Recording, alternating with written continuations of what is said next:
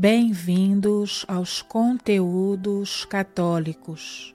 Série Ensinamentos do Santo Doutor da Igreja Afonso Maria de Ligório, parte 7. A obediência completa. Para que a obediência seja perfeita, é preciso que haja nela a vontade e o discernimento. Obedecer com a vontade é obedecer espontaneamente e não à força, como fazem os escravos. Obedecer com discernimento é conformar nosso juízo com o do superior, sem discutir ou que nos manda, nem como nolo manda. Santa Maria Madalena de Paz dizia: a perfeita obediência exige uma alma sem juízo próprio. São Felipe Neri diz igualmente que para obedecer bem não basta fazer só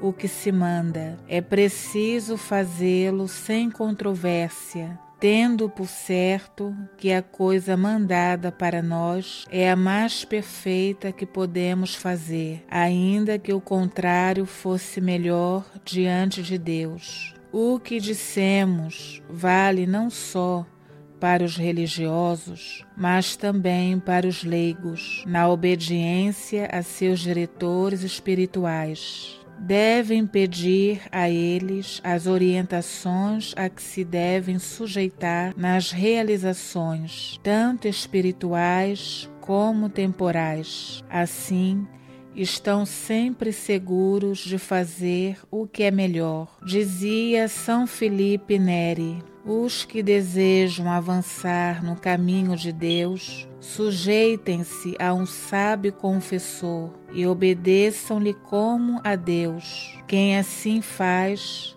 fica seguro de não prestar contas a Deus das ações que faz. Devemos confiar no confessor, pois o Senhor não deixaria errar do que fazer a vontade alheia nas coisas boas. Não há coisa mais perigosa do que querer se dirigir pelo próprio parecer. São Francisco de Sales, falando da direção espiritual para avançar com segurança no caminho de Deus, escreveu: Este é o conselho dos conselhos. Por mais que procureis afirma no João de Ávila, jamais será encontrada a vontade de Deus tão seguramente como pelo caminho dessa humilde obediência, tão recomendada e praticada por todas as pessoas piedosas do passado. Tal afirmação é feita ainda por São Bernardino de Sena, Santo Antonino,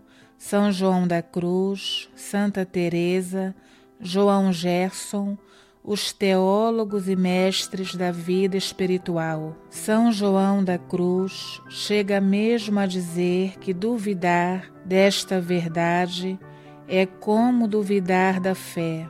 Não se contentar com o que diz o confessor é orgulho e falta de fé. Entre os ensinamentos de São Francisco de Sales, existem dois que consolam muito as pessoas escrupulosas. Primeiro, nunca se perdeu um verdadeiro obediente. Segundo, devemos nos contentar em saber do diretor espiritual que andamos bem, sem nos preocupar em saber como. O escrupuloso é obrigado, como ensinam muitos, gravemente a agir contra seus escrúpulos.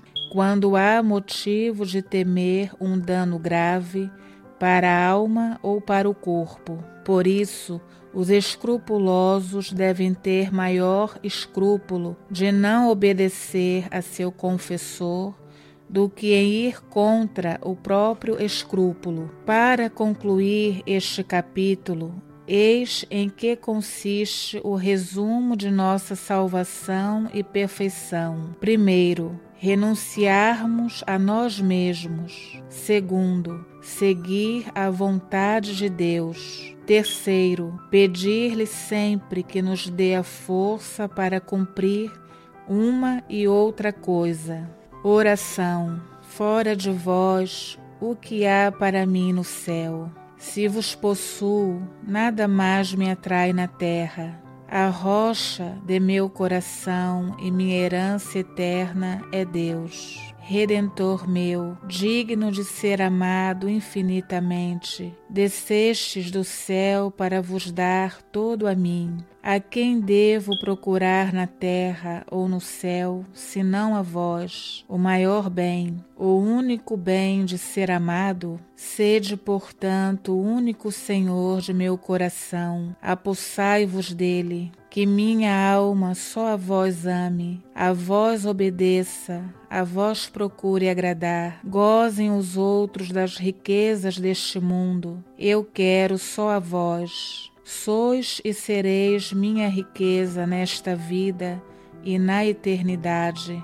Dou-vos, meu Deus, inteiramente meu coração e toda a minha vontade. Ela vos foi rebelde em tempos passados, mas agora eu a consagro toda a vós. Senhor, que quereis que eu faça? Dizei-me o que quereis de mim e ajudai-me, porque eu quero fazer tudo. Disponde de mim e de todas as minhas coisas, como for de vosso agrado. Tudo aceito, a tudo me conformo. Jesus, merecedor de um amor infinito, amaste-me até morrer por mim. Eu vos amo de todo o meu coração, mais do que a mim mesma e em vossas mãos entrego minha alma. Hoje renuncio a todo afeto mundano, a toda criatura, e me entrego toda a vós. Aceitai-me pelos méritos de vossa paixão, tornando-me fiel até a morte.